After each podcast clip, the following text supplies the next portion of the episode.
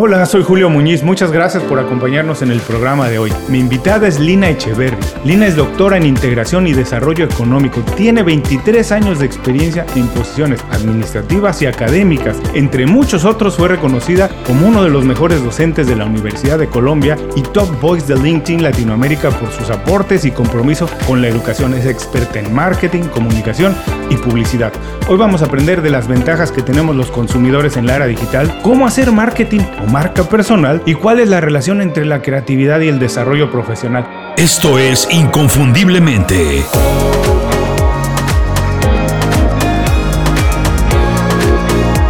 Sé extraordinario en lo que haces. Lina, muchas gracias por hacer tiempo para platicar con nosotros. Para quien no está muy familiarizado con tu trabajo y tu trayectoria, ¿puedes contarnos brevemente lo que has hecho y qué estás haciendo actualmente? Muchas gracias, Julio, por esta gentil invitación. Qué gusto compartir contigo. Em, brevemente me presento, soy mamá de una niña de 10 años, es mi observatorio todo el tiempo que me enriquece la disciplina del marketing. Em, hace unos 16 años me vine a vivir a Bogotá soy economista fugada al marketing. Nunca eh, estudié marketing porque en mi época no habían programas académicos cuando estaba ingresando a la universidad en marketing. Apenas estaba empezando y mi interés era muy, digamos, me empezó a gustar mucho la economía y el área de las finanzas. Por cosas de la vida, pues, eh, inesperadas, llegué al marketing y hace 23 años, pues, ese es mi mundo. Eh, entonces, como te decía, soy economista, tengo un MBA del TEC de Monterrey, tengo un doctorado en Integración y Desarrollo Económico y Territorial de la Universidad de León en España. Eh, he vivido todos estos 23 años en la academia, en el sector educativo, he hecho consultoría empresarial de manera simultánea, bueno, en la medida de los tiempos que se me han permitido y también pues del proceso que he desarrollado a nivel profesional. No siempre ha sido, no ha sido constante porque pues a veces he asumido posiciones administrativas que me absorben muchísimo. He trabajado en escuelas de negocio colombianas, he trabajé con, con peruanos, con Centrum Católica, em, con la Universidad del Rosario llevo eh, ya seis años. Mm-hmm. Em, recién cumplidos y es una universidad pues que es una marca que, que llevo en el corazón y que tengo ahorita desde hace ya tres años a cargo la dirección del departamento de marketing. Entonces, em, pasé de enseñar marketing a ejecutarlo y a, mezclar ambas, ¿no? Porque me encanta, no me alejo de ninguna de las dos. Oye, me encanta que eh, todas las cosas que has hecho, espero que tengamos tiempo para recorrer apenas una superficie de lo que has hecho, pero ¿sabes qué me gustó mucho de esto que nos platicas? Que además de todos los estudios que, que tienes, que está acreditado que tienes, me dices que todos los días estás actualizando tu MBA con tu hija de 10 años, ¿no? Porque finalmente creo que es la mejor manera de mantenernos jóvenes, estar en, en contacto con gente que está viviendo y viendo el mundo de otra manera. Oye, una cosa que quiero preguntarte. Eh, para mí la experiencia es muy importante. Las personas que tienen muchos años trabajando en algo, pero curiosamente eh, he sido muy sorprendido por personas que cambian de industria después de haber estudiado algo acaban terminando en otra cosa. Y para mí, curiosamente, ha sido una grata sorpresa ver que en vez de ser tiempo perdido los estudios que realizaron en una disciplina, aprovechan de manera distinta e incluso son muchas veces profesionales que más creativos, que transforman más su industria. Tú me puedes platicar tu experiencia de haber después de haber estudiado economía. ¿Qué aprendiste ahí que pudiste llevarte a lo que se considera una industria mucho más creativa, mucho más eh, menos rígida como es el marketing. Cuéntanos un poco cómo fue ese salto, cómo, qué, aprendiste, qué nos puedes decir que para las personas que a lo mejor están estudiando algo y no están tan convencidas que van a acabar trabajando en eso. Bueno, me haces una pregunta muy retadora. Yo, yo pienso que mm, yo tengo una mezcla de muchas disciplinas y ciencias, no solamente en pregrado hice economía, hice desarrollo familiar, que es estudios de familia, mm. y, nadie me entendía, ¿no? Yo creo que todavía no, me, entienden mucho, pero lo uno, yo creo que todo tiene una relación. en mi época era, si usted es economista, en un posgrado en economía, usted tiene que trabajar en, lo que estudió. Yo tengo una cantidad de mitos que yo hablo desde mi vida personal, rompí todos los paradigmas y los mitos. Nunca he sido seguidora de, las normas y los preceptos sociales. Respeto lo que, como piensa cada uno, pero en mi época, pues, mi generación, eh, y en una ciudad tan pequeña de, de, donde provengo, que es Manizales, pues era muy tradicionalista. Todas mis compañeritas casi todas, no puedo decir que todas, pero casi todas querían ser mamás, casarse jóvenes, ¿sí? De pronto hacer un pregrado y ya. De pronto trabajar. pero otras pensábamos, no, eh, no, la vida no es estar casadas, eh, no estaba dentro de una, una escala de, de, que yo tenía que seguir socialmente. Y con, con el tema de los pregrados, pues yo he ido, yo me doy cuenta de que todos me enriquecieron de diferentes maneras. El uno me dio la investigación, la sensibilidad analítica, el otro me dio entender el entorno y cuando llego al marketing, dejo de ver al marketing como una disciplina un poco light, que la veía cuando era economista pura, porque pues era profesora de economía. Yo empecé enseñando microeconomía, entonces uno veía los de marketing como el área light. Pero, por, pero cuando empecé a descubrirla, lo que me llevó a eso fueron los estudiantes. Por una decisión que toma un jefe, llego al marketing de manera accidental, el jefe me, me, dice, un decano en ese momento, una decana me dice, Lina, tú tienes que dirigir un grupo de investigación en marketing. Y yo le dije, no, no, yo soy del área de economía, soy profesora de microeconomía, yo enseñaba eh, introducción a la economía, economía de la empresa, inclusive de pronto tocaba matices del área administrativa. Marketing, nada no me cautivaba, yo creo que influyen mucho los profesores. Yo tuve profesores muy buenos en el área de economía y finanzas, entonces eran los influenciadores del momento. Bueno, igual los profesores hoy para mí son los influenciadores más importantes, o sea, uno marca la vida de los jóvenes. Los profesores de marketing que yo tenía, pues hacían una labor, pero no, no me cautivaron como me cautivaron los de otras disciplinas. Entonces, para mí estaba totalmente alejada. Llega esta jefe y me dice, Lina, tienes que dirigir. Cuando veo a los estudiantes que llegan con ese interés, la mayor convocatoria, yo veía a mis compañeros y la mayor convocatoria era el grupo de marketing. Yo dije, aquí hay algo. Porque cuando yo hago una actividad de microeconomía no me llegan sino dos o tres personas, pero cuando hago algo de marketing llegaban 30? Dije, aquí hay algo, algo, alguna señal le están dando los muchachos, ¿por qué les atrae? Y empecé a descubrirlo y encontré esa esencia, esa es em, como, no sé, una disciplina totalmente atractiva, cautivadora, retadora. Me enamoré completamente del marketing cuando lo empecé a estudiar. Lo sigo estudiando y espero seguirlo estudiando toda mi vida. Claro. Sigo descubriendo nuevos caminos allí y, y me di cuenta em, que realmente uno no debe casarse con una disciplina, una ciencia, yo creo que eh, la lección de vida que me deja esto es, uno tiene que estar abierto al conocimiento. Soy amiga de esa diversidad. Si hay eh, el tema de recalibrar las normas, de que hay normas sociales, de que hay normas educativas, de que hay normas en términos del conocimiento. Yo creo que hay que recalibrar, ahorita hay que entender los cambios que se están dando. Uno es un componente de muchas cosas. A veces, uno veces sorprende y encuentra personas que son, por decir, em, expertos en política o políticos y que les gusta la gastronomía. Uno dice, ¿y qué relación tiene ahí? Y son chefs. Claro. O sea, no, yo creo que uno es un conjunto de muchos matices. Además, yo creo, digo, estoy, me encanta tu respuesta porque estoy de acuerdo en muchos de los puntos. Yo creo que es muy, desde mi punto de vista, una cosa muy personal. A mí me parece que una vida de 70, 80 años viviéndola haciendo siempre lo mismo me parece aburrida. Me parece que deberíamos ser mucho más atrevidos y hacer lo que se nos antoje en cualquier momento, eh, sin afán de compararnos, pero yo pienso mucho, una biografía que me impactó, que me gustó mucho además, fue la de Leonardo da Vinci porque de verdad era más o menos así.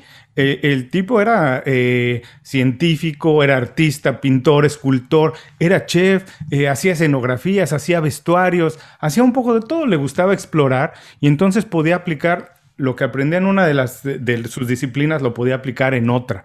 Y como te decía al principio, también me gusta esto de que aprender de muchas cosas, como tú me decías, porque esos profesionales son los más atrevidos. Cuando no tienes tantos años de experiencia en algo, siempre llegas y preguntas, ¿por qué se hace esto así? ¿Por qué no lo hacemos de otra manera? Cuando tú tienes muchos años de experiencia, empiezas a tener incluso inseguridades de, me van a juzgar, tengo tantos años haciendo esto y no debería yo estar atreviéndome a innovar. Y son más innovadores quienes tienen un poquito menos de experiencia, son mucho más atrevidos y eso me gusta mucho, por supuesto. Así que yo creo que todo el mundo debería seguir explorando y atreviéndose a hacer lo que se les antoje en cualquier momento. Ahora vamos un poco más a, tu, a la experiencia que tienes ahora, 23 años nada más de hacer marketing. Y quiero preguntarte rápidamente es, ¿Qué diferencias has encontrado en estos 23 años de, hacer el marketing? ¿Qué significa hoy el marketing? Pero sobre todo, si los consumidores, si representa algo más, hay más beneficios o menos para los consumidores hoy en día en lo que significa el marketing. Tenemos más oportunidades, los consumidores, estamos más a la expectativa de las marcas o nosotros podemos manejar un poco más los mensajes. Hace 23 años, cuando empecé a entender el marketing, se veía un marketing, em, no era malo, yo odio cuando castigamos el pasado y la teoría, yo creo que había unos fundamentos, era un momento de vida distinto donde las marcas estaban emergiendo, si hablamos de la década de los 80, los 90, empieza como a florecer el marketing del poder que tenía la marca, ¿no? Y todos nos encantaba la publicidad en ese momento y las campañas y bueno, y las decisiones de compra estaban realmente dándole mucho valor a la marca.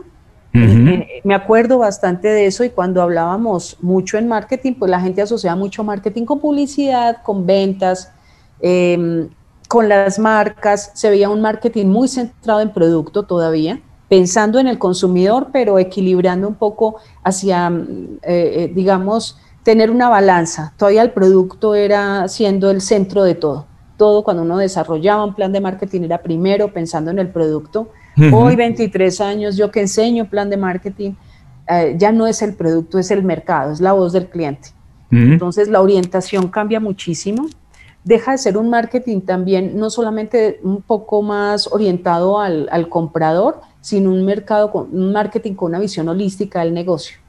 Marketing que entiende que tiene que atender las operaciones, tiene que saber de finanzas. Antes a, mí me dolía hace 20 años y tal vez lo, yo también cometí ese error como profesora en mis inicios. Uno decía, ¿a usted qué le gusta? ¿Marketing o finanzas? Como que si era una división, un blanco o un negro, ¿no? No, hoy nadie puede hacer marketing sin entender algo o estudiar algo eh, de la importancia que tienen las finanzas, de la importancia que tiene la logística, de la importancia que tiene, o sea, cobre, cobra valor porque el marketing es la que es el área, dejó de ser un área funcional que así lo enseñamos. Yo cuando hice el MBA veía el marketing como un área funcional, hoy lo es todo en el negocio. Es todo lo que contribuye al crecimiento de la empresa. Dejó de satisfacer necesidades a superar expectativas. Así es como hoy tenemos que entender el marketing eh, y un cliente que se viene con, cambios, pero esto es antes de pandemia, siempre hay una evolución del comprador.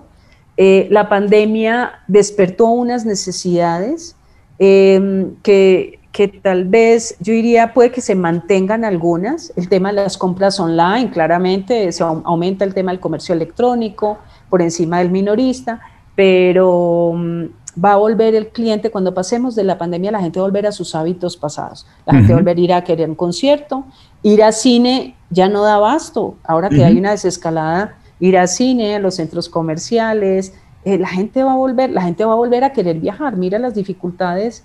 Uno empieza a decir que cuál es el reto que tienen los, los consumidores frente a las circunstancias que estamos viviendo, que la gente quiere recuperar su pasado y una nostalgia de volver a encontrarnos, de salir a tomar un café, pero de volver a darnos un abrazo y, nos, y no separados em, por un formato digital. Sin embargo, lo digital empieza a darle un valor distinto a la vida de las personas. Estoy completamente de acuerdo contigo. Es eh, en la vida, vamos, de una persona de en promedio 80 años que se tienen ahora en, promedio del mundo de expectativa de vida, un año o dos años, pues sí son importantes, pero no son tan trascendentales, trascendentales como para marcar tanta diferencia. Después de hábitos que teníamos de 30, 40 años de vida, cambiarlos en dos años es muy difícil. Ahora, en términos de sociedades y de humanidad, pues la pandemia va a ser apenas un pequeño recuerdo dentro de 20, 30 años, así que creo que efectivamente no va a cambiar tanto hábitos. Como bien dices, los hábitos ya venían cambiando, eh, ya la gente empezaba un poco a informarse más. Creo que eh, si regresamos a la publicidad que decía que nos platicabas de las grandes marcas 80s, 90s, con aquellas campañas enormes de productos como Coca-Cola, Nike, con las enormes nombres, ¿no? Michael Jackson y cosas así. Eh, eh, incluso creo que la publicidad tenía hasta cierto sentido una fama un poco mala como de manipular a las personas, obligarlas a comprar algunos productos casi, casi de manera manipuladora sin que se diera cuenta el consumidor. De esto que hablábamos que empieza a cambiar y que hablabas también de que la, ahora el marketing es mucho más holístico, escucha al consumidor, nos informamos más. El ejemplo perfecto es antes, eh, uno cuando iba a comprar un coche poco sabía del coche. Hoy en día, cuando vas a comprar un auto nuevo, pues prácticamente puedes saber absolutamente todo y muchas veces sabes más que el vendedor, porque ya revisaste toda la información disponible en las redes sociales. Esto quiere decir que, digamos, los consumidores hoy podemos ser menos manipulados, tenemos mucho más influencia en el marketing. ¿Quién influye más hoy? ¿El marketing en los consumidores o los consumidores influyen más al marketing? Bueno, yo diría que en ambas vías, adelantándome un poco a tu, a, tu pregunta. Em, estoy de acuerdo contigo, en los 80 y los 90 había mucho materialismo. El éxito estaba eran, en tener, eh, como decíamos, bueno, en, en, en Colombia casa, carro y beca. Sí, había que tener, tú para crecer, para ser exitoso, tenías que ser el CEO de una compañía, ¿no? Había mucha ambición profesional. Eso es muy de la generación de los baby boomers y generación E. Em, y había mayor consumismo dado por ese materialismo. Y sí, digamos que se puede decir que había unos mensajes que manipulaban la mente del cliente. No quiere decir que hoy no suceda, claro, tú puedes hacer eso, pero yo creo que el marketing hoy tiene un reto es de volverse más reconciliador, debe ser un marketing más humanizado. Hoy no es vender, es ayudar al cliente. es, la venta hoy es un acto de confianza. Eh, eh, ¿Por qué? Porque nos está llegando lo que tú dices muy bien, un cliente profesional, un cliente que sabe más que uno del producto en ocasiones. Eso no puede pasar. Yo tengo que saber más de mi producto que el cliente. Uno. Pero puede suceder cuando uno pues está en un proceso de contratación de fuerza de ventas y mientras hay una curva de aprendizaje, puede suceder. También que sabe más que la competencia, sí. Un cliente que se ha estudiado la competencia, que mira a un influenciador si va a comprar un vehículo y el influenciador te habla bien o mal del producto, hablando, digamos, de un vehículo, cualquier producto, el mundo de la cosmética, o sea, todos los sectores están muy, muy, todos, inclusive yo que estoy en el sector educativo, estamos muy expuestos a que el cliente nos llega muy informado, también muy desinformado. También un cliente que, cree un poco arrogante, ¿no? Que cree que sabe más que el vendedor. No debería suceder, pero suele suceder. A veces sabe y con realidad, pues, digamos, con argumentos tiene la información. Que puede mirar todo desde su celular en cuestión de segundos, compara la oferta en un laptop, o sea, tienes tres ventanas abiertas comparando, eh, o a través de un portal tú estás comparando precios. Eh, un cliente donde el poder de la marca se transforma, ya no es esa marca como un status quo, no, el status quo, el status quo migra del entorno online, del entorno offline al entorno online, de la búsqueda a la reafirmación social. El cliente hoy tiene el poder de la elección, eso es lo que nos espera. Un cliente que puede elegir en todo lo que quiere, y a veces eh, donde aparecen enormes sustitutos, ya tus competidores directos se vuelven irrelevantes, aparece, todo es sustituto de lo que uno ofrece y donde valora mucho cómo agregas valor, ¿sí? Suena redundante, sí, aprecia mucho cómo agrega valor. Eh, y, está muy, y le cuestiona a uno mucho eso, ¿no? Por la relación que le da el precio versus la percepción de, lo, de los beneficios que espera.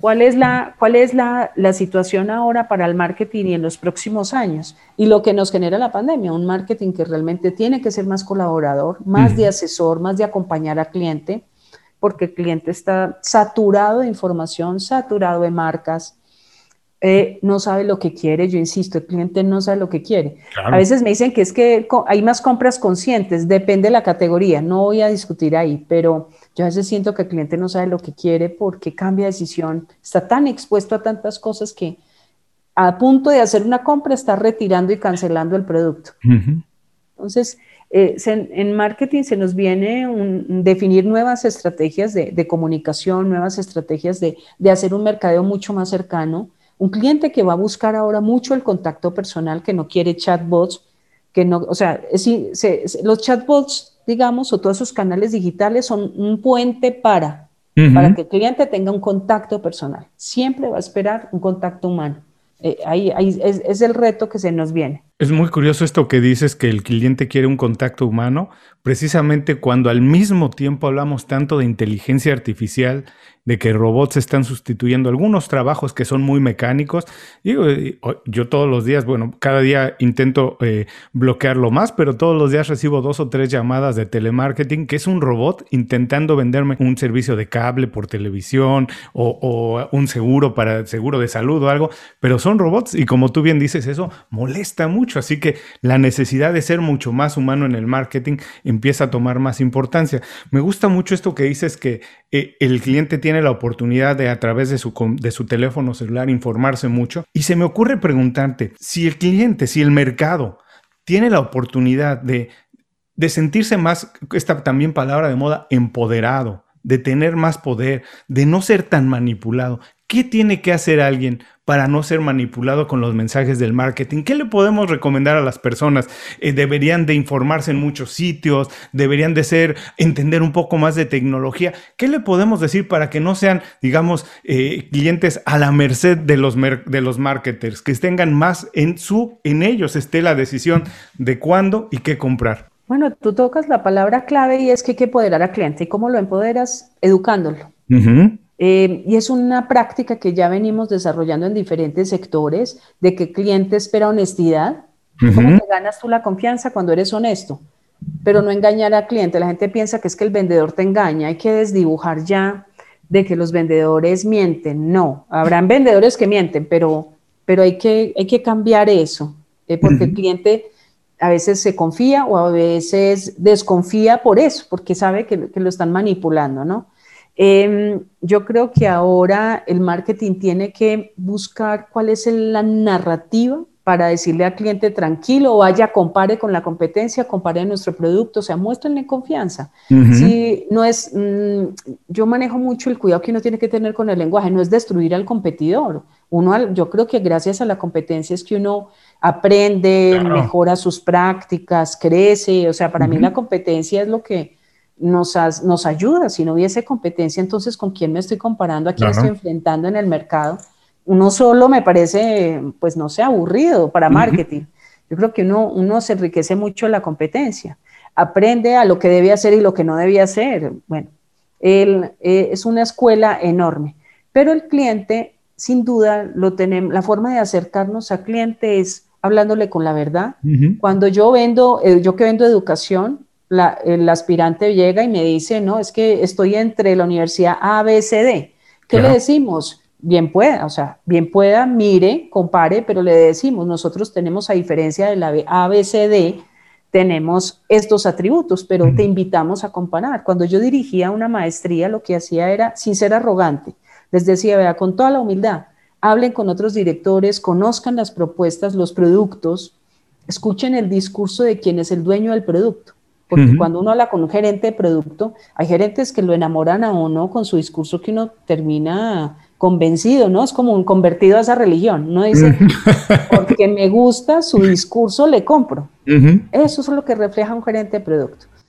Bueno, para las personas que nos escuchan, me gusta mucho esto, que se queden con esta idea que hay que informarse mucho, que hoy el marketing de alguna manera tiene, no es un sinónimo, pero hoy tiene mucho más de educación, que el trabajo del marketer es de educar a las personas con los beneficios de su producto, cualquiera que sea. Así que hay que ser receptivos, pero sobre todo hay que ver muchas opciones. Hoy que tenemos la posibilidad de hacerlo. Sabes, eh, eh, en cuestión de marketing, de comunicación, hay muchas tendencias que van cambiando. No son necesariamente cosas que no se hacían antes, pero a lo mejor hoy toman otro protagonismo y se presentan de otra manera. El caso de la marca personal, que hoy en día está en el centro de, la, de, los debates y prácticamente se dice que todo el mundo tiene que hacer marca personal o tiene que cuidar su marca personal. ¿Esto qué quiere decir, Lina? Que todo el mundo, sea quien sea, tiene que entender un poco de marketing aprender a venderse, vender sus beneficios, su producto, sus servicios, o él como persona? Yo creo que eh, la pandemia hizo, vuelvo, insisto, acentuó el tema de personal branding, ¿no? Algo que se venía trabajando, pero con el entorno, con este tiempo que le dedicamos al entorno digital, pues empezamos a, definir cómo, cuál era nuestra identidad acá. Todos tenemos una marca personal, todos. Hay quienes la desarrollan, hay quienes que no, no les interesa.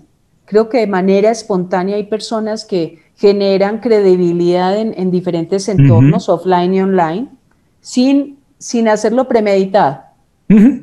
Hay otros que, dada la situación que se está dando en el mercado laboral y sobre todo con la búsqueda de empleo, no es que la marca personal sea para, para buscar empleo, pero sí se conecta bajo esa primera línea. Y es que cuando una persona está buscando empleo, nos hemos dado cuenta de que los headhunters, lo, el, quien me va a hacer la entrevista me está eh, explorando en las redes sociales y yo voy a tener entrevista mañana con Julio y quiero que él venga a trabajar conmigo, pues lo más seguro es que yo estoy mirando qué publica, qué dice, cómo piensa, porque eh, eh, Internet se nos volvió como una extensión nuestra. las redes sociales nos están permitiendo pues expresar muchas cosas de lo que somos. Y ahí uno, uno descubre a las personas a veces hay personas que mm, son súper reservadas con, la información. Entonces la marca personal se volvió inicialmente, eh, se estaba desdibujando como una estrategia para conseguir trabajo o para crecer en la compañía. Eh, no, no debe ser con, ese fin. Yo creo que la finalidad de la marca personal es como eh, tú construyes una identidad. sin volverte algo como forzado, como algo que, no, que no es coherente. A mí me preocupa es lo que uno ve en las redes sociales y cuando uno conoce a la persona eh, de manera física, pues no coincide, ¿no? No, es. Su personalidad, la forma en que actúa, la forma en que piensa, uno dice, no entiendo. No, inclusive hay personas que, yo conozco personas que hablan muy bien de liderazgo, son mm. excelentes maestros en liderazgo, pero no lideran. claro. Eh, igual pasa con la marca personal. Para mí, el tema de la marca personal tiene que ser es, muy útil para los emprendedores, por ejemplo, para alguien que quiere dar a conocer su producto. Hoy las personas no siguen marcas comerciales, siguen marcas personales. hoy, hoy queremos saber qué está haciendo Richard Branson, cómo fue su experiencia en su turismo espacial, más que de Virgin.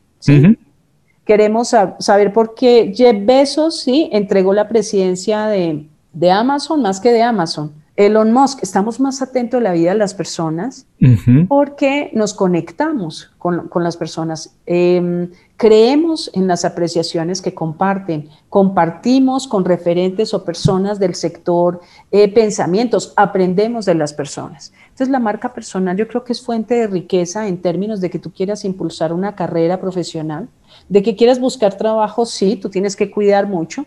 A mí hace poco me, escribía eh, una gerente de una gran compañía de tecnología en América Latina y me decía que estaba buscando el gerente de mercado de Colombia. Yo le dije, ah, bueno, ya te mando hojas de vida. Y me dijo, no, eso fue por WhatsApp.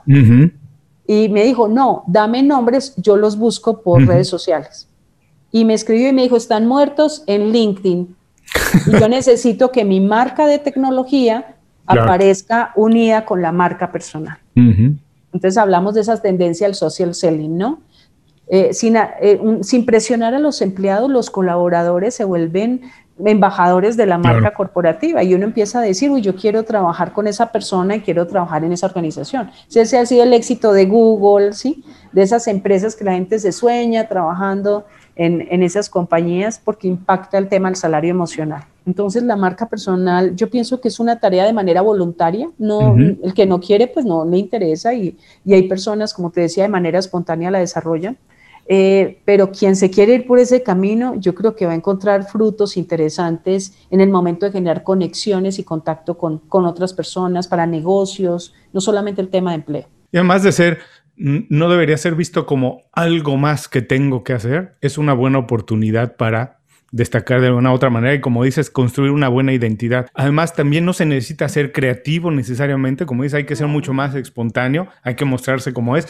Hablábamos al principio esto de hacer varias profesiones o de trabajar en varias industrias y, por ejemplo, yo, algunos de los periodistas que más me gustan no estudiaron periodismo, ¿no? Sencillamente saben comunicar muy bien, muchos estudiaron o ciencia política o relaciones internacionales o economía y por eso pueden analizar un poco bien lo que está pasando en el mundo y transmitirlo. Así que no se necesita haber estudiado marketing para hacer un buen trabajo de marca personal, pero sí debería todo el mundo por lo menos echarse un clavado, ver de qué se trata e intentar hacerlo. Y sabes, se me ocurre preguntarte, si tú además de que estás en la academia, adviertes de algunas cosas que la mayoría de los profesionales, ventajas, oportunidades que la mayoría de los profesionales no están tomando. Cosas como esto de, a lo mejor no están cuidando su marca personal. ¿Hay algún consejo que le puedas decir a las personas?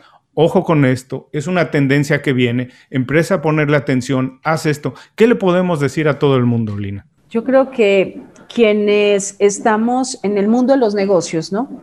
Inclusive en el área de la salud, en otros sectores, en el industrial, o sea, cuando uno ve que, piensa que la marca personal es para los que están en consumo masivo, está sectorizada, primero no tiene nada que ver con el sector, uno, le da una visibilidad a la marca corporativa enorme porque te la humaniza. Entonces hay gente que me ha expresado, Wilina, he visto cambios de la marca de la universidad porque está viendo a través de, mi, de, mi, de lo que voy exponiendo, ¿no? Sin estar todo el tiempo hablando de la marca corporativa. Sí, eh, eh, cuidar mucho las audiencias a las que yo me comunico. Hay gente que descuida mucho. Eh, a veces lo que buscan es tener, todavía seguimos pensando en métricas de vanidad, eso es obsoleto ya.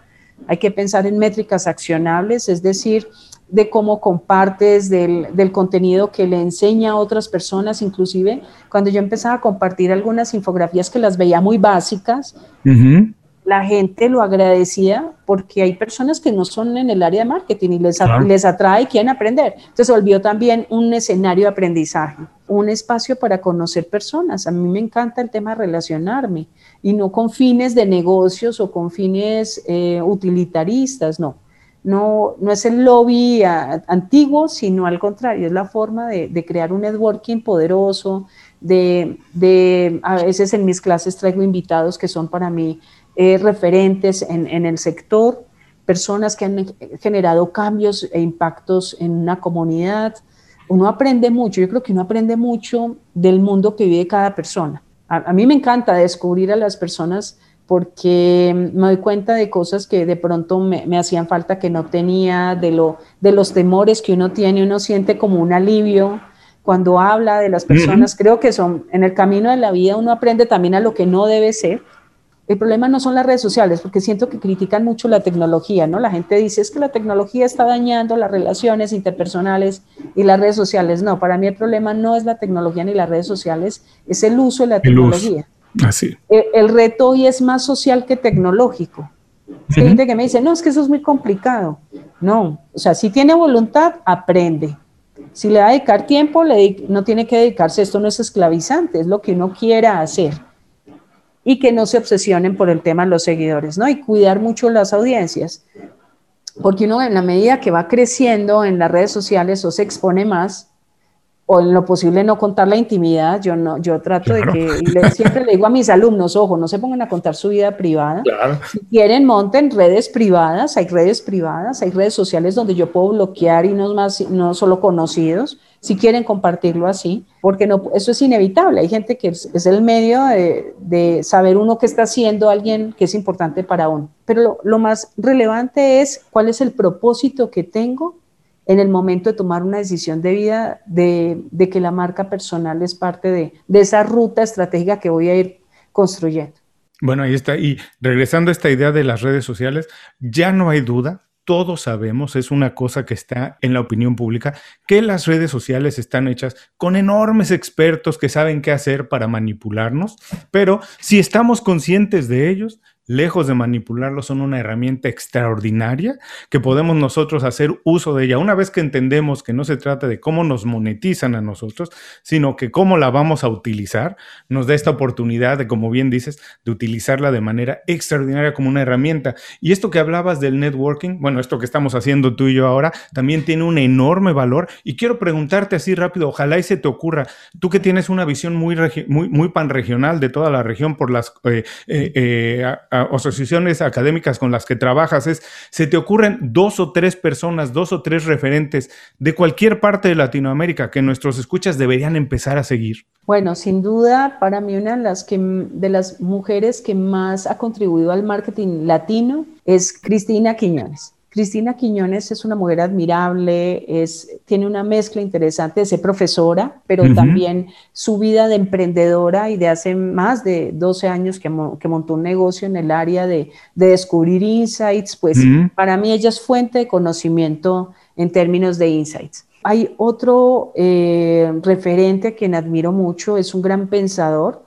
Las, lamentablemente lo perdimos de Colombia porque se nos fue para Estados Unidos que es Fernando Ansúrez, mexicano. Em, ha sacado libros muy interesantes como Fuera de Servicio, El consumidor es el medio, es un speaker internacional, es hoy el, o sea, y es increíble como reinventó lo que algo, un evento que se llamaba Expo Marketing, que era muy interesante, pero fue algo exponencial lo que él hizo. Hoy se llama EXMA, eh, lo sacó de Colombia, lo llevó a América Latina y ya lo llevó a Estados Unidos. O sea, es increíble todo lo que él hace y el, cuidado que, que, él, tiene en el contenido que, genera. Me, eh, yo soy fan de Fernando Ansúrez, de Cristina, me parecen fabulosos porque han sacado textos muy útiles, prácticos y que realmente son pertinentes. Y hay una tercera que es Argentina, que es para mí el, referente de los Chief Marketing Officer. Creo que siempre que enseño a mis estudiantes digo, hacia allá tienen que llegar. Ese es el, perfil ideal y es Paola Aldaz. Ella se, ya lleva muchos años viviendo en Colombia, ha ocupado posiciones de alta dirección, trabajó en Estados Unidos para Disney, trabajó eh, para Coca-Cola Company, Mastercard, eh, ahora está en agencia, pasó de anunciante a agencia, ahorita está en DBO. O sea, es una mujer llena de matices, es abogada, mm. pero es marquetera de corazón y alma. Y es fascinante. Y así, él, eh, hay personas que, que, he ido descubriendo y sacó un libro muy interesante, se llama Exponential, eh, y que recomiendo seguir. Tienen, son de un pensamiento estratégico, global, crítico y con fundamento.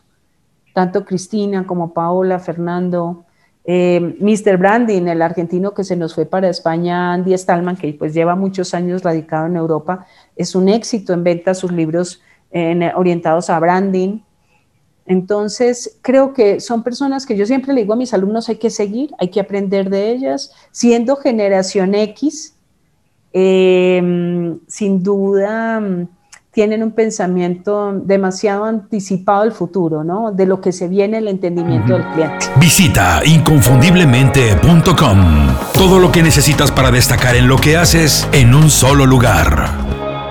Gracias por seguir con nosotros. Estoy platicando con Lina Echeverry. Lina, vamos a entrar a la segunda parte de la entrevista. La primera ha sido de esas que nos dejaste para escuchar varias veces, porque hay varias notas que hacer, revisar una y otra vez. Ahora son preguntas un poco más breves y rápidas para entender tu mentalidad, para entender los hábitos que has tenido para conseguir los logros que has alcanzado. Lo primero que quiero preguntarte es, ¿cuál es el hábito en tu carrera definitivo que has tenido para conseguir más logros? Creo que la, eh, me ha ayudado mucho ser metódica, me, gusta ser muy organizada, em, pero no, no, no, soy tan premeditada. Me, han salido oportunidades en la vida que creo que he asumido riesgos frente a lo desconocido. Me, han, eh, mm, digamos, me han llegado ofertas laborales y de posiciones que yo no tenía experiencia y, y las aceptaba con el interés de aprender rápidamente, ¿no? Eh, creo que eso me ayudó mucho a ganarme la confianza tanto de mis superiores como del equipo de trabajo. Em, no me da miedo lo desconocido, claramente temo, me da dudas, pero me gusta el riesgo. no, quiero arrepentirme de las decisiones, ¿no? Em, me gusta ser muy persistente, me gusta siempre los, el protocolo, es decir, cuando voy a hacer una presentación en una reunión, siempre tener una agenda, llevar todo organizado, por lo metódica.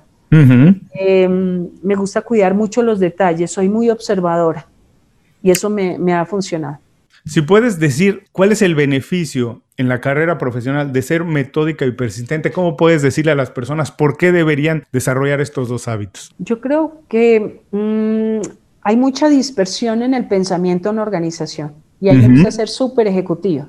Entonces, cuido mucho el tiempo de la gente, entonces organizo una agenda y soy de los puntos de, bueno, hoy vamos a tratar este tema y miro mucho el tiempo. No me gustan las reuniones muy largas, me gusta más el hacer que el decir. Entonces, ejecutando, esto es haciendo, lo mismo así es como enseño, ¿no? Yo siempre le digo a mis alumnos, yo soy de learning by doing.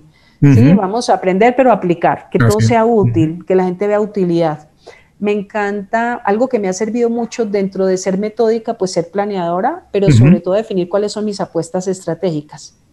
¿Dónde debo tener victorias tempranas? Ah. No demorarme a esperar a, a, un, resultado que se puede demorar años, sino empecemos a cultivar victorias tempranas y a mostrar resultados.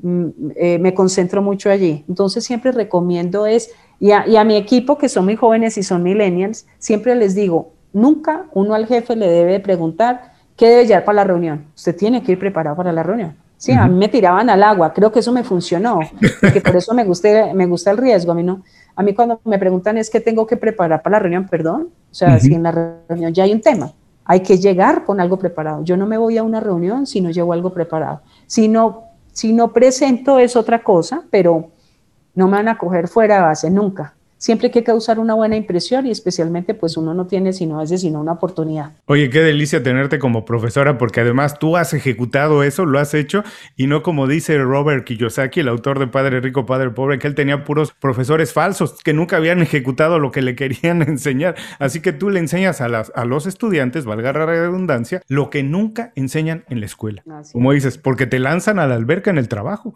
y ahí dices, bueno, pero ¿y cuatro años de estudio? Nada, señor, aquí las cosas se hacen así. Y sabes que me gustó mucho esto que me dices de que hay que tener un poco la vista en el mediano y largo plazo, pero que hay que concentrarse en los resultados inmediatos, los triunfos que tienes que tener rápido, porque además esos te dan confianza para seguir adelante. Ahora platícame, ¿actualmente estás haciendo algo distinto, nuevo, que te ayude a hacer mejor tu trabajo? Platícanos qué es. Bueno, yo creo que mm, hay dos pasiones que al público algunas personas pues no las entienden, como que soy académica y administrativa. Es muy extraña esa mezcla, porque yo que estoy en el sector educativo, el académico no le gusta lo administrativo y al administrativo no se la lleva con el académico. Cambio, yo tengo ese match. Creo que eso es lo que más valor agregado me genera, me, diferencia, eh, porque tengo esa mirada de los dos mundos, la mejor mirada de los dos mundos, eh, y siempre lo que busco es cómo tenemos que integrar eh, el tema de la inteligencia colaborativa, ¿no? En todos los procesos, en todo lo que desarrollamos. Yo no trabajo sola, yo siempre trabajo con otros, que me gusten o no me gusten, eso es eh, eh, irrelevante. Yo tengo que aprender frente a la convivencia a trabajar y desarrollar propuestas. Y siempre lo que busco y me ha marcado en, en ese camino es em, no alejarme de los dos mundos. Entonces hoy soy directora de un departamento, tengo un rol administrativo que es el 150% de mi horario diario. No dejo de escribir, de dar clases, ¿sí? de conectarme con exalumnos porque creo que eso me, me, ayuda a actualizarme. no, no me deja quedarme pensando en las responsabilidades diarias, sino que tengo que prepararme, tengo que preparar eh, contenido, eh, he estado muy enfocada a, estudiar más a profundidad las redes sociales en términos de la marca personal. O sea, me gusta explorar muchos temas, entonces mm, no me gusta quedarme quieta. Siempre busco estar eh, trabajando sobre proyectos y así tengo a mi equipo de trabajo. Bueno, ¿cuál es el proyecto para este semestre, para este año? ¿Dónde vamos a fortalecer? ¿Dónde vamos a innovar? Porque me aburro, me aburro de hacer lo mismo. Ah, yo también me aburro mucho y a lo mejor por eso eres tan inquieta y has hecho tantas cosas. Eh, me gusta mucho esto que dices que te gusta formar equipos porque hoy en día no hay de otra, ¿eh? Hoy no hay opción. que no haga networking y no tiene un equipo, Hoy en día las compañías necesitan a los mejores en cada departamento. Y si no está en tu ciudad, no importa, puedes trabajar a distancia con él, pero necesitan a la persona idónea para ese lugar. No necesitas hacer todo bien tú, necesitas conocer a quien lo hace muy bien y tener una relación profesional con él. Ahora, hablábamos antes de empezar a grabar que muchas veces cuando uno es joven no ve las oportunidades o no está listo para aprovecharlas. ¿A ti te pasó algo así? ¿Tuviste algo? A lo mejor pasó en la casa, en la escuela, algo que en retrospectiva viéndolo hoy dices, wow, ¿por qué no aprendí más esto? ¿Por qué no estudié más esto? ¿Por qué no le puse más atención y más profundidad a esto? ¿Nos puedes platicar qué fue? Uy, yo creo que hay varias historias. Una, creo que el inglés, el inglés para mí es, siento que debía haber empezado más joven a fortalecer el inglés. Eh, no lo veía tan importante en esa época, tampoco lo promovían mucho en las organizaciones ni, en, ni en la educación como lo ve uno hoy hoy para todo tiene que ver el inglés. Creo que es una de, esas deudas que tengo con el pasado. Sí lo estudié, sí me puse a prepararme para exámenes, presenté el IELTS, bueno, obtuve el puntaje que me permitió escalafonarme, pero digamos que eso es algo que yo le digo a los jóvenes, hoy todo tiene que ver con inglés. Todo tiene que ver con el inglés. Primero, otro fue una oportunidad que mm, tengo a veces inquietud, no me tortura, pero sí una oportunidad de haberme ido a vivir a Lima pues a veces pienso yo cómo hubiera sido mi vida en Lima, ¿no? Claro. Eh, me, gusta Perú, me, encanta la gastronomía, eh, como trabajé con peruanos, pues eh, muy cercano a la cultura colombiana, entonces a veces digo cómo hubiera sido mi vida allá, ¿no? el impacto de la familia, bueno, estaríamos mi esposo y mi hija allá solos, son cosas como, Dios uno dice, ¿qué hubiera pasado? Pero, pero tenía una decisión pues que era sensata en ese momento y pues me quise mantener en Bogotá. No me arrepiento, pero sí son preguntas que uno se hace, ¿no? De todas esas situaciones. Eh, yo creo que hay momentos en la vida que uno, cualquier decisión que uno tome genera un efecto. Sí, nunca es tarde a lo mejor la próxima vez que hablemos estás en Lima o en cualquier otra parte del mundo trabajando desde allá. Pero sabes que me gustó también esto que dijiste del inglés, que lo dijiste muy claro. Lo que realmente te molestó después, en algún momento, es no haber empezado antes. Y ahí muchas veces perdemos tiempo. Cosas que queremos estudiar, decimos que no estamos listos y lo vamos retrasando. Y la verdad, siempre es buen momento para empezar. Nunca hay que dejarlo para después. Ahora, de manera exactamente opuesta a esto, ¿hay algo que hayas hecho en algún momento de tu carrera que dijeras, esto cambió mi carrera, decidí o hice esto y ahí las cosas cambiaron por completo, empezó a despegar todo de manera extraordinaria? ¿Qué fue? Yo diría que han habido como dos situaciones. Una fue un viaje, se me presentó una oportunidad por un jefe que si quería ir a Harvard a tomar un curso. En ese momento yo era profesora investigadora, tenía un rol académico. Harvard es el Disneylandia, ¿no? Eh, Dios mío. ¿Cuándo en mi vida? Claro. Una mujer de región, de ciudad pequeña, ¿cuándo en mi vida iba a mm. pasar por algo así? Entonces tenía mucho temor, dije, no, el inglés, eh, me entraron como miedos, eh, bueno, dije, no, pero yo me defiendo, pero me daba miedo, bueno, muchos temores que uno dice, y mi jefe me dice, piénsale, mañana me tienes que responder, o sea, en menos de 24 horas tienes que decidir. Cuando llego a mi casa, mi esposo fue relevante porque mi esposo me dijo, no, es que esto no se piensa. Vámonos. no se piensa. Me cambió totalmente la vida porque fueron dos momentos. Uno fue un curso que tomé en Boston y otro en Shanghai. Mm. Conocí personas que me marcaron la vida personas que de, años después ahí conocí quién iba a ser mi jefe, una peruana. Mm, mira. El relacionamiento fue enorme, inclusive sin tener mayor contacto años después. Otra, el año pasado me llama una persona a ofrecerme trabajo en Cali. O sea, es increíble cómo esa experiencia que fue tan corta, pues porque fueron dos semanas en cada ciudad, me generó relaciones tan, tan importantes y me dio una forma de ver el mundo distinto. ¿Cuándo iba yo a viajar a China? Nunca, o sea, no lo tenía, pues no lo están mis planes eh, y nunca, o sea, eso me cambió todo. Uno, me abrió la mente, por eso amo el tema de viajar y siempre digo a los jóvenes, viajen no importa dónde, así sea fuera de Bogotá, vayan a un pueblito, o sea, es increíble lo que uno descubre, te cambia. Em, y em, otra, otro fue las redes sociales, LinkedIn o mm. LinkedIn. Nunca pensé yo con las redes sociales había entrado porque era profesora de marketing, pues como no iba a estar en las redes sociales, tenía, que, tenía que hablar de las redes sociales, pero era, había sido súper resistente. Los alumnos me invitaban y me invitaban, llegaban las invitaciones y yo, ay, no, yo no tengo tiempo de compartir mi vida, no sé qué, me parecía espantoso. Después dije, no, como profesora de marketing los estudiantes me van a preguntar sobre redes sociales, no me puedo quedar atrás. Y me senté a estudiarlas, pero LinkedIn empecé a explorarla y nunca dimensioné todo lo que me generó. Me ayudó, o sea, me dio una visibilidad enorme sin, haber, sin hacerlo tan premeditado. Yo no dije, bueno, por acá me van a invitar a conferencias, no. no Nunca lo hice así. Eh, me empecé a tener un feeling de la red social porque es una red profesional, es un poquito más pura que las otras redes que uno mezcla mucho lo personal. Eh, es una red mm, todavía muy cuidada.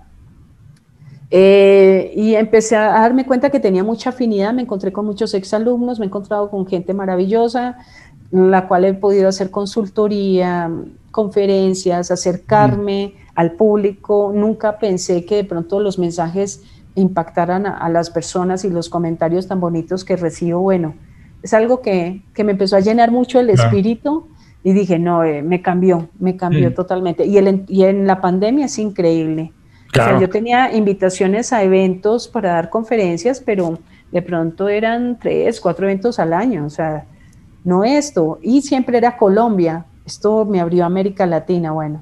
Entonces, yo dije, nunca, nunca, la vida me cambió y por eso amo LinkedIn. Y pues tuve la fortuna en el año 2020. Alguien me preguntaba, ¿usted cómo logró ser LinkedIn Top Voice? ¿Qué hizo? Y no, ni idea, no sé. Porque un editor me, ya, me escribe y me dice, tú estás entre los candidatos de estar en esa categoría. ¿Qué hice? No lo sé. Eh, tal vez es por el contenido que he compartido o algo, pero... Seguramente estás haciendo algo muy bien y espero que la próxima vez que hablamos nos puedas decir qué fue, Lina. Oye, fíjate, de tu respuesta me gusta, qué bonito que nos dijiste que fuiste a dos viajes. Los viajes siempre cambian a uno, no importa el viaje que sea, la persona que va nunca regresa. Regresa otra persona. No importa la dimensión del viaje. Siempre regresa otra persona. Otra cosa que me gusta es que decías que tuviste duda, tuviste miedo. No está mal tener miedo porque nunca estamos completamente listos para tomar una oportunidad. Y siempre pensamos que otra persona está sin darnos cuenta que sienten, sienten el mismo miedo que nosotros. A mí me ha tocado trabajar muchos años en la industria de la música, hablando con músicos de los grandotes, de los muy, muy grandotes. Siempre tienen miedo antes de subirse al escenario. Y uno cree que son muy seguros. No. Todo el mundo tiene miedo, si todo el mundo siente eso cuando se presenta una oportunidad. Así que las oportunidades hay que tomarlas cuando no llenamos completamente los zapatos, porque si no, no podemos crecer. Hay que tomarlas cuando el zapato queda un poquito muy grande y entonces sí llenar el zapato con lo que aprendemos en las, en las, en las experiencias. Ahora, esto va a ser un poco difícil para ti, perdón, te lo advierto, pero por favor recomiéndanos un libro, una película, un video, un blog, un podcast, lo que tú quieras recomendarnos. Sé que es difícil porque lees mucho, porque escuchas mucho y compartes mucho, pero compártenos uno. ¿Qué te ha impactado últimamente? Platícanos qué. Una serie que me, no la he podido sacar de mi cabeza y es el método Komansky. ¿Mm?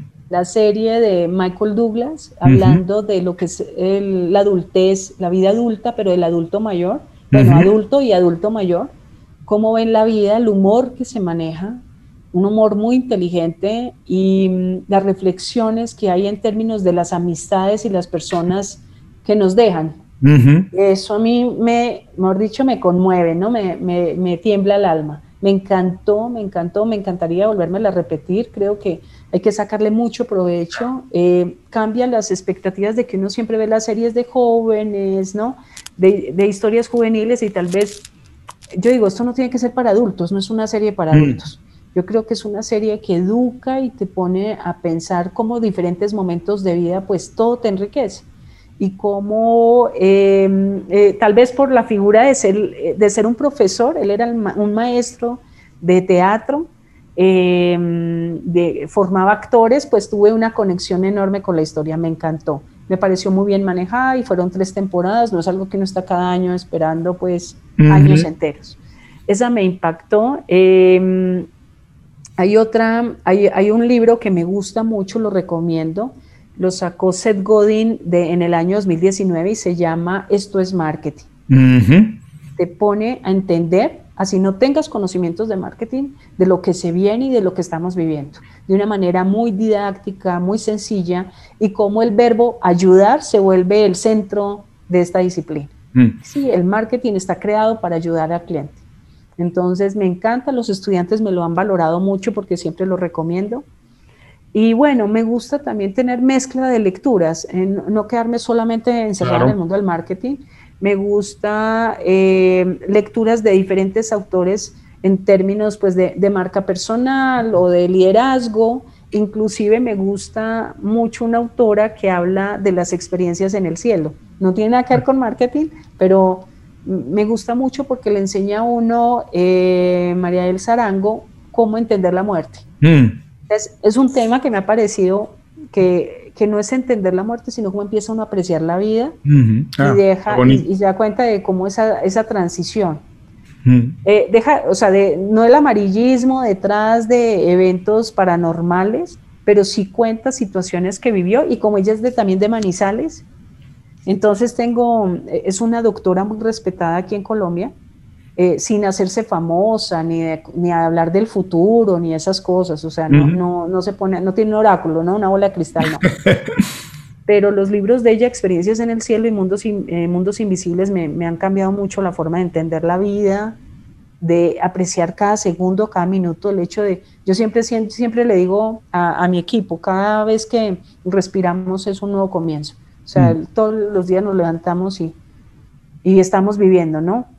Cómo me ha cambiado también la, perspectiva. Entonces me gusta mucha mezcla de lecturas y tener conversaciones, sobre todo con personas adultas, me encanta. Pues ahí hay tres muy buenas recomendaciones. Si están haciendo ejercicio ahora, si están manejando y no pueden tomar nota, no se preocupen, regresen un poco más tarde las notas de este video o de este podcast y ahí dejaremos los enlaces directos a las recomendaciones de Lina. Lina, esto también es un poco complicado, pero es muy importante. Tú sabes, el programa se llama Inconfundiblemente y me gustaría saber qué o por qué Lina Echeverry es inconfundible.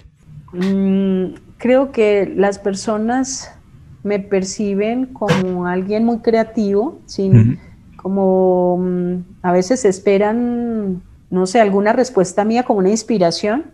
Creo que eso, eso me ha ayudado. Eh, y, hay algo que, que, soy muy artesana, no soy diseñadora gráfica, pero quedan impactados con mis presentaciones. Entonces, es lo que noto porque siempre lo que la gente me pregunta, y eso con qué software lo hiciste y siempre que llego a una reunión como yo llego con tanto protocolo y presento, pues yo digo, no, yo sola con PowerPoint. Entonces, eh, es algo que me ha generado como un sello dentro de la organización. Inclusive hay personas que me han pedido que les cobre, que les haga las presentaciones. bueno, mi negocio no es ese, porque lo hago por hobby. Es un hobby que me ha generado cierta referencia con las personas que trabajo. Buenísimo, y además eres amante de los detalles, como nos dijiste hace algún tiempo, así que eso tendrá que ver también en las presentaciones y en los mensajes que lanzas. ya las personas nos han escuchado durante algún tiempo. Si tienes la oportunidad de que se queden con un mensaje de esta conversación, ¿con qué te gustaría que se quedaran? Que dijeras, después de esta conversación me quedo satisfecha si se llevan esta idea. Bueno, primero, quienes ingresan al mundo del marketing, o quienes les interesa el mundo del marketing, pues tienen que entrar a, entender de que van a encontrar mucha versatilidad, que aquí no hay una camisa de fuerza, de que hay muchos retos, de que el mercado te cambia cada segundo y que, tiene, que tienes que tener una gran capacidad de adaptación. Eh, me gusta mucho las personas con pensamiento divergente, Creo que eso le da una forma de entender todas las propuestas que se desarrollan, no quedarse uno con el pasado, inclusive yo trato de romper mucho mis esquemas porque uno también llega como con muchos vicios, no es que esto así, hace, así no se puede hacer, sí, no nos va a funcionar, esos temores. Creo que tal vez con los años he ido mitigándolos, no deja de uno lo que tú decías de sentir miedo. Yo creo que el miedo es el que nos hace sentir vivos yo siempre siento que se me eriza la piel cuando entro a un salón de clase o cuando estoy enfrente a un auditorio. Claro, porque uno quiere lucirse, uno quiere, que, quiere quedar bien y que todo le funcione, pero también manejar mucho los imprevistos con tranquilidad. Eh, la inteligencia emocional se ha vuelto una herramienta para mí fundamental en la forma de relacionarte con las personas. Entonces yo creo que tener mucho cuidado con lo que uno dice, comenta en las reuniones, eh, establece en términos de relacionamiento con las personas, porque uno no sabe a quién le está haciendo daño. Entonces, por eso para mí es tan valiosa la inteligencia emocional. Tú puedes decirle no de una manera amable a alguien, ¿no? Eh, creo que es eso, es no, no, dejar de ser cortés y ser gentil con, con, las personas. Bueno, ya casi te dejamos de ir, pero antes de eso, dinos, ¿dónde podemos saber más de tu trabajo, conocerte bien? ¿A qué lugar pueden ir las personas para conocer tu trabajo y lo que estás publicando? Bueno, Julio, eh, bueno, en LinkedIn me pueden encontrar como Lina Echeverry, ahí eh, es donde publico permanentemente, igual en Instagram, lina.echeverry. Estoy trabajando en Instagram a ver qué encuentro eh, para conocer más la red social que con el crecimiento que está teniendo me parece muy interesante. Em, en Twitter me gusta compartir también contenido. Ahí mi cuenta es Linae C de casa, porque en esa época no, no, no lo pensé de manera organizada y bueno, entonces me quedaron las redes sociales. Facebook lo utilizo, pero muy poco. Realmente donde me muevo más y a la que le pongo el 100% cuidado es LinkedIn.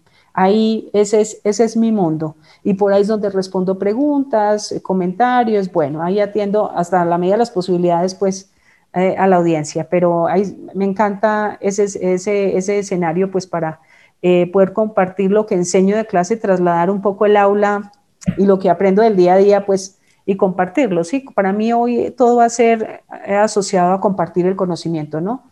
Eh, el, valor compartido, que hablaba Michael Porter del share value, si bien él orientaba a lo que era de cómo generar bienestar social en las compañías, yo lo migro al mundo de compartir conocimiento, ¿sí? Eh, hay gente que me escribe, Lina, mira, quiero estudiar, no sé qué piensas, que no, no, está pidiendo una opinión, no, no nos vale nada, ¿no? Y a todas las personas les recuerdo otra vez, si también no pueden tomar nota, no se preocupen, regresen a las notas del programa y ya dejaremos los enlaces directos a todas las redes sociales de Lina. Lina, te mando un abrazo muy grande, muchas gracias por esto que decías, compartir con nosotros todas tus experiencias, conocimiento, sabiduría, de verdad te lo agradezco mucho. Espero que la próxima vez sea en persona, ya sea que nos visites aquí en Miami o no nos veremos en Bogotá, me gustaría más verte en Manizales, comernos una bandeja paisa, tomarnos una cerveza y seguir hablando porque hay mucho que aprender de ti. De verdad te lo agradezco mucho y te mando un abrazo muy grande. Muy gracias Julio, eres muy gentil, muy amable. Un abrazo enorme. Y a todos los que nos escuchan o están viendo este video, les recuerdo, con esto terminamos la entrevista con Lina Echeverry, pero no se preocupen, regresen a las notas del programa que ahí van a encontrar todos sus consejos, las recomendaciones, los enlaces directos para saber más de su trabajo. Muchas gracias por escuchar el programa. Si algo te pareció interesante, visita inconfundiblemente.com. Tenemos un blog, un canal de YouTube y un boletín donde recomendamos libros, documentales y herramientas para ayudarte a destacar en lo que haces. Se llama Las 5 Razones y llega todos los viernes. Por último, si quieres mejorar tu marca personal de manera fácil e inmediata, recomiéndanos con tus amigos y comparte este programa, porque cuando compartes contenido con valor, dejas una buena impresión.